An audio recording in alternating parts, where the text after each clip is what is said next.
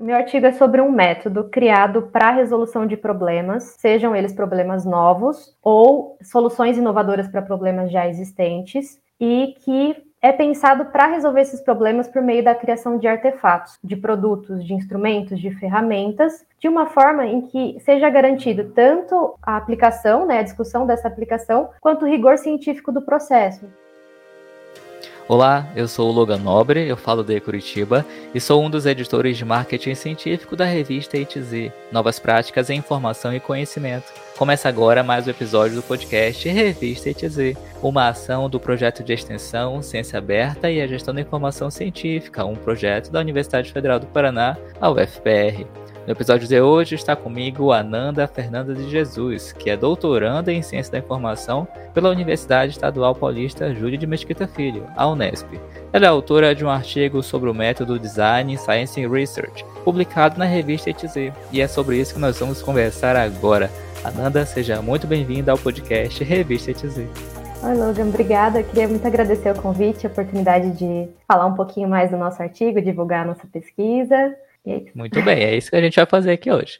Então, antes da gente falar sobre a sua pesquisa, por favor, se apresenta né, para o nosso público te conhecer. Então, fala quem você é, de onde você fala, o que você estuda, o que você trabalha. Uhum. Enfim, é o seu momento aí de se apresentar e de brilhar. Certo. Bom, agora eu estou falando de Marília, né? Estou fazendo meu doutorado atualmente aqui, com orientação do professor José Eduardo Santarém II, mas a minha formação, a minha graduação é em Biblioteconomia e Ciência da Informação pela Universidade Federal de São Carlos, a UFSCar. Meu mestrado também foi na UFSCar e depois eu migrei para cá, para a Unesp. A gente não tem doutorado lá na UFSCar e atualmente estou trabalhando aqui no doutorado. Muito bem, que dó, né, não ter doutorado lá, porque às vezes a gente começa a graduação e quer continuar no, no, mesmo lugar, né? Sim, sim. Mas é interessante esse processo, né, de migração de interna, porque a gente acaba conhecendo os pesquisadores, tem a oportunidade de trabalhar novos temas, tem achado uhum. interessante. É, é, bom ampliar a nossa rede de contatos, né? Uhum. Sim, com certeza, sempre. E antes da gente falar do seu artigo, fala para mim quais são os seus interesses atuais assim de estudo e de trabalho. O que que te tem de despertado interesse no momento? Bom, desde a graduação eu venho trabalhando com as questões do Linked Data, né, que são princípios para publicação de dados estruturados na web. E agora no doutorado a gente vem puxando mais as nossas pesquisas para a questão da qualidade de dados, então, é, dos processos de seleção de dados para a ligação, então aplicando técnicas de avaliação de qualidade. Mas no grupo de pesquisa, paralelamente a esses temas, a gente tem trabalhado questões de inteligência artificial, machine learning, muito puxado para práticas de pesquisa, então categorização de artigos científicos, aplicações em revisões sistemáticas. Legal, legal. E tu tá estudando isso agora no, no doutorado ou é uma coisa que tu já vem pesquisando, lendo, fazendo há algum tempo? Então, a parte da qualidade de dados, ela veio agora no doutorado, mas a, as questões do Linked Data eu venho pesquisando desde a iniciação científica. O tema, essa questão da qualidade de dados, ela é um resultado do mestrado, porque a gente percebeu que uma das principais dificuldades para adotar o Linked Data era justamente esse processo de selecionar com quem você vai fazer ligação, com quais fontes você vai fazer ligação. Eu trouxe esse projeto e o professor Santarém direcionou brilhantemente para a questão da qualidade de dados e agora estamos caminhando nesse sentido. E tu sempre quis fazer doutorado, ou sempre quis seguir essa carreira acadêmica de estudar por mil anos, ou tu queria fazer a graduação e logo trabalhar? Não, não. Eu queria fazer a graduação e logo trabalhar. Eu acho que a escolha da biblioteconomia é muito relacionada com essa reserva de mercado que a gente tem, né, para biblioteconomia, pelo menos eu entrei em 2014, se falava muito daquela lei de um bibliotecário por escola, então que a gente ia ter uma reserva de mercado gigante, enfim, muitas promessas de emprego. E eu entrei com essa ideia de trabalhar mesmo, mas eu fui picada pelo bichinho da, da vida acadêmica. Comecei a fazer iniciação, da iniciação, é, eu acho que eu me encontrei ali e o caminho foi sendo conduzido para isso. E tu tá em que etapa da sua tese agora? Você já qualificou? Você não qualificou? Como, como, não, que pé eu está? não qualifiquei. eu tô, é, tô no segundo ano agora, né? Eu fechei o segundo ano agora, então a gente pretende qualificar lá pro ano que vem. Tem um tempinho ainda, então tô no meio do caminho, assim, literalmente. E o que você diria, saindo aqui da nossa pauta, o que você diria uhum. para quem está nos acompanhando aqui, está vendo, assistindo você falar agora, e talvez tenha medo, tenha algum receio de aplicar para o mestrado, aplicar para o doutorado, por uhum. achar que talvez seja uma coisa de outro mundo, uma coisa muito difícil? O que, que você fala para essa pessoa que está com esse medo? Eu acho que a gente imagina que todo mundo chega pronto no mestrado e no doutorado, né? Que a gente chega pronto para pesquisar, mas eu acho que o processo é muito contrário. O, mestrado e o doutorado são para preparar a gente, né? É o momento que a gente tem para aprender a pesquisar, para conhecer o ambiente acadêmico. Então, eu acho que não, não é necessário ter esse medo, sabe? Se você tem vontade, tem que prestar, tem que procurar. Eu acho que o mais interessante é procurar um tema que, que te desperte interesse, né? É muito difícil pesquisar algo que não te interessa. Acho que esse é o ponto mais importante. Muito bem, então fica aí a dica da Ananda. Pesquise algo que você tem interesse, não tenha medo e vá e estude porque você está lá para aprender, né? Você não vai chegar sabendo. Sim, Se você soubesse, você ia fazer por quê, né? exatamente, exatamente.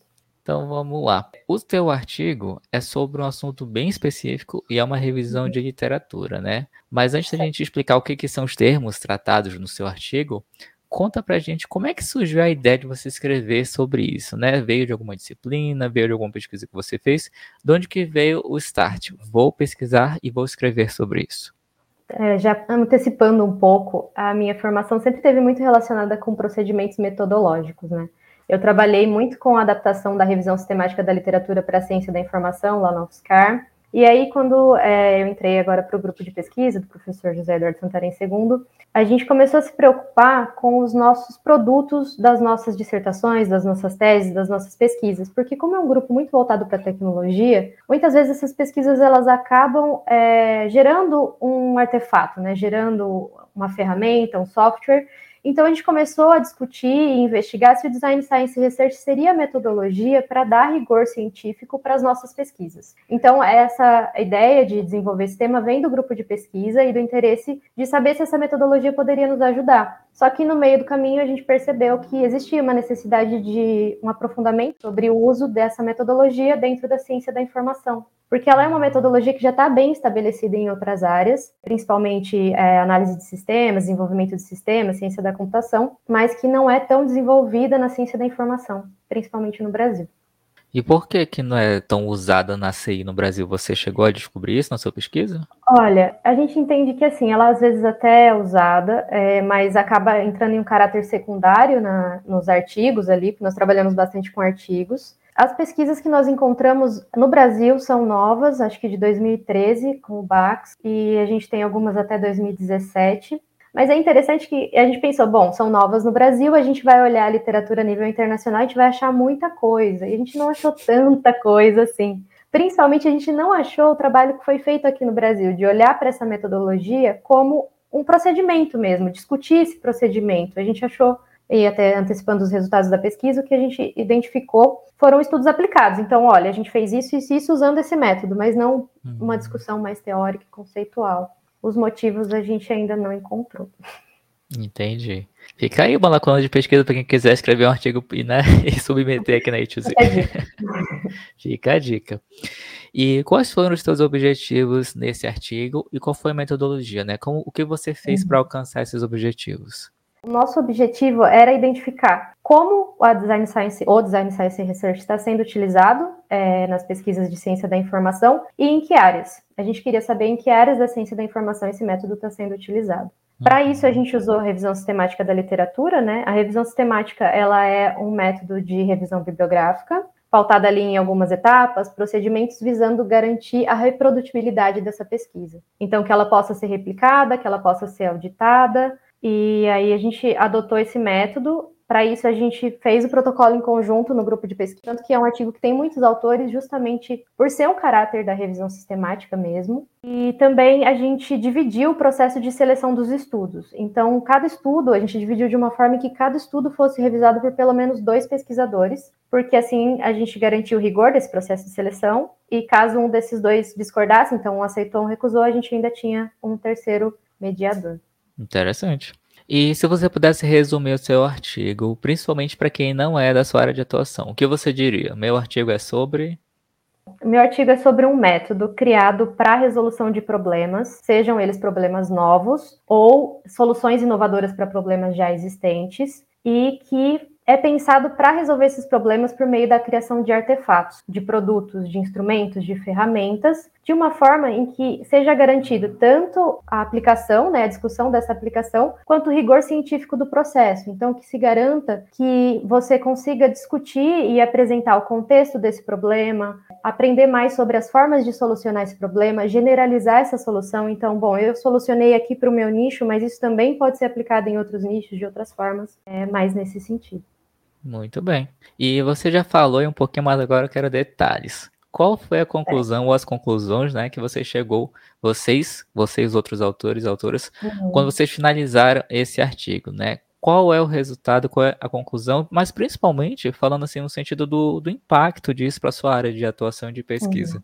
Bom, a gente queria é, observar nesse estudo três aspectos principais, então, dos estudos que trabalhassem Design Science e Research. Ao final, a gente encontrou, se não me engano, 42 artigos, e a gente observou nesses artigos quais eram os enfoques, então a gente queria saber qual é o tema, qual é o objetivo, como eles abordam Design Science e Research. A gente observou em quais linhas de pesquisa da ciência da informação eles abordam Design Science e Research.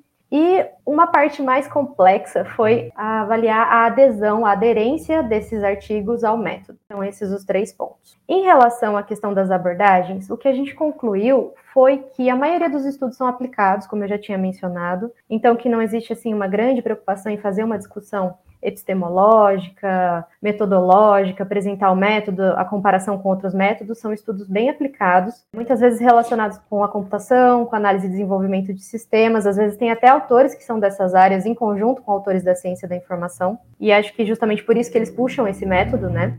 Eu acho que em relação ao enfoque foi isso, mais a questão da, de ser aplicado, né? E em uhum. relação ao segundo ponto, que é a questão das linhas, para fazer essa análise das linhas, a gente consultou os grupos da ANSIB, são os grupos né, da Associação de Pesquisa em Ciência da Informação, porque a gente entendeu que ela faz um panorama ali de quais são as principais áreas né, da ciência da informação, e a gente observou que a maioria dos estudos são voltados para a gestão da informação e do conhecimento. E eles utilizam muito Design Science Research para a criação de fluxos de informação.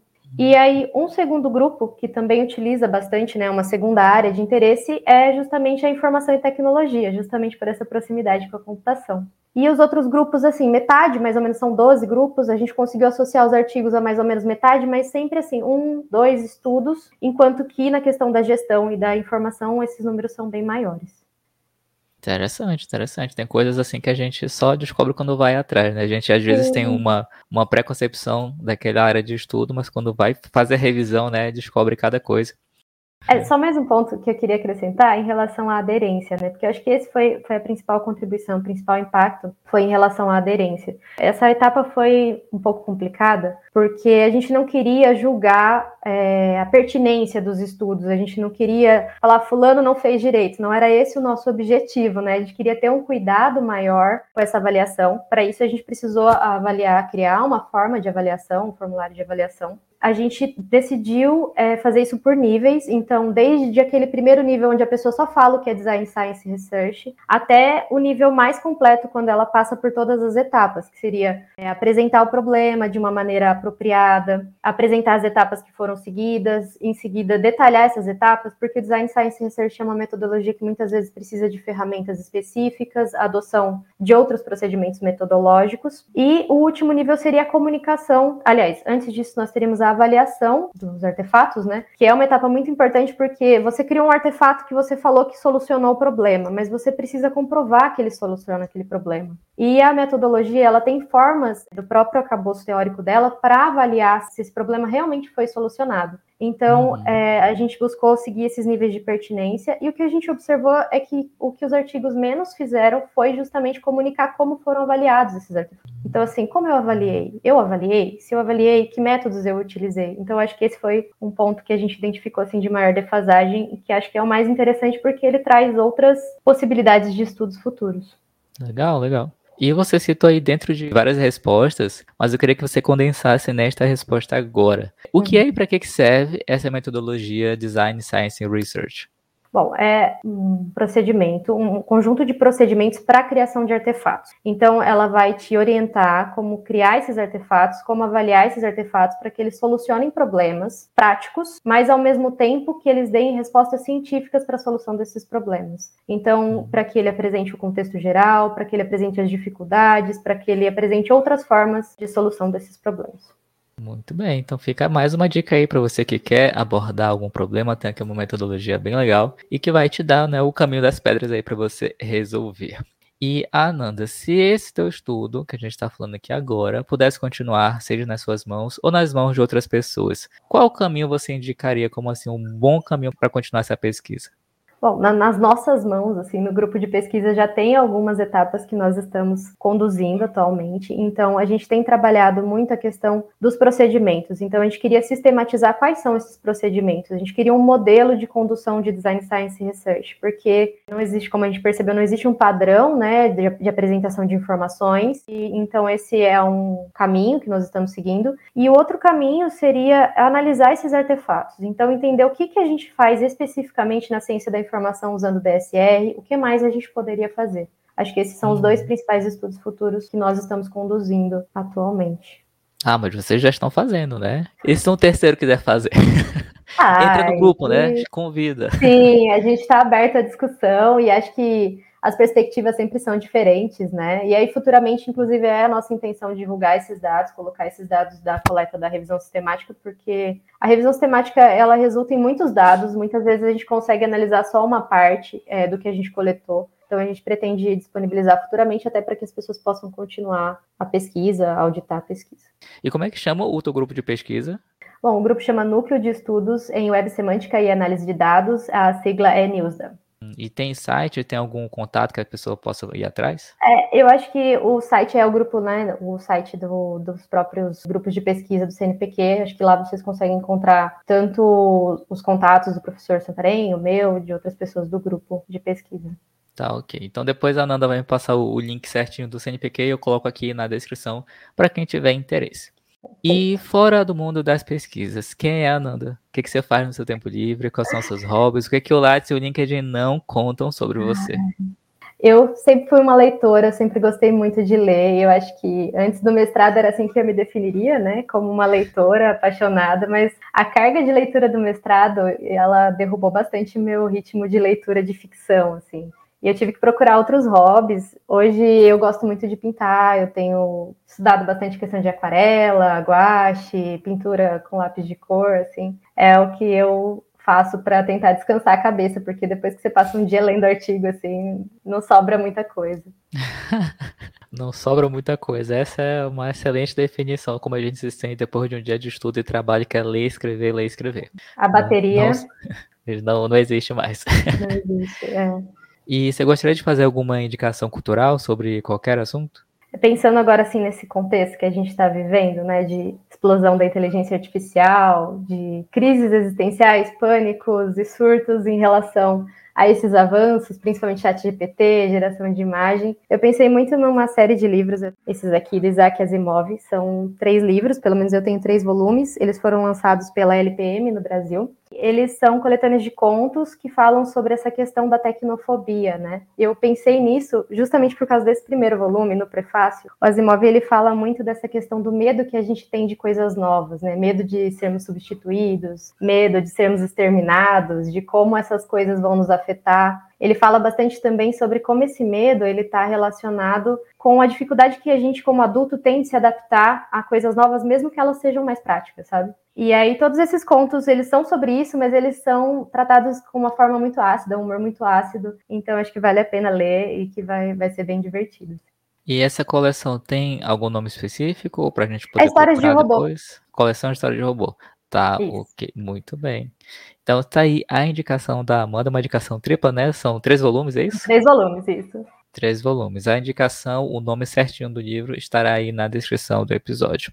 Bom, Ananda, muito obrigado por ter aceito o convite e ter vindo aqui conversar conosco. Imagina, eu que agradeço a oportunidade e queria parabenizar vocês pela iniciativa. Eu estou achando muito legal acompanhar o trabalho que vocês estão fazendo com a revista. Obrigado, em nome de toda a revista, te dizer, né? Muito obrigado. Chegamos ao fim de mais um podcast Revista ETZ, uma ação do projeto de extensão Ciência Aberta e a Gestão da Informação Científica, um projeto da UFPR. Na descrição estão os contatos da entrevistada e o link para você conhecer mais sobre o artigo O uso do método Design Science Research na ciência da informação, uma revisão sistemática da literatura, escrito pela Ananda, que conversou conosco aqui agora, e também escrito pelo Antônio Vitor Uftadini, pelo Cleiton Martins Pereira, pelo Rony Shida Marinho, pelo William Pires de Castro e pelo José Eduardo Santarém II. Na descrição do episódio estão os links para você encontrar a revista ETZ, um periódico científico interdisciplinar de acesso aberto do programa de pós-graduação em Gestão da Informação da UFPR. Visite nosso site, é revistas.fpr.br/atoz. Nas mídias sociais é arroba revista ETZ e dos maiores agregadores de podcast do planeta é Revista ETZ. Eu sou o Logan Nobre e a gente se fala no próximo episódio. Até mais. Tchau.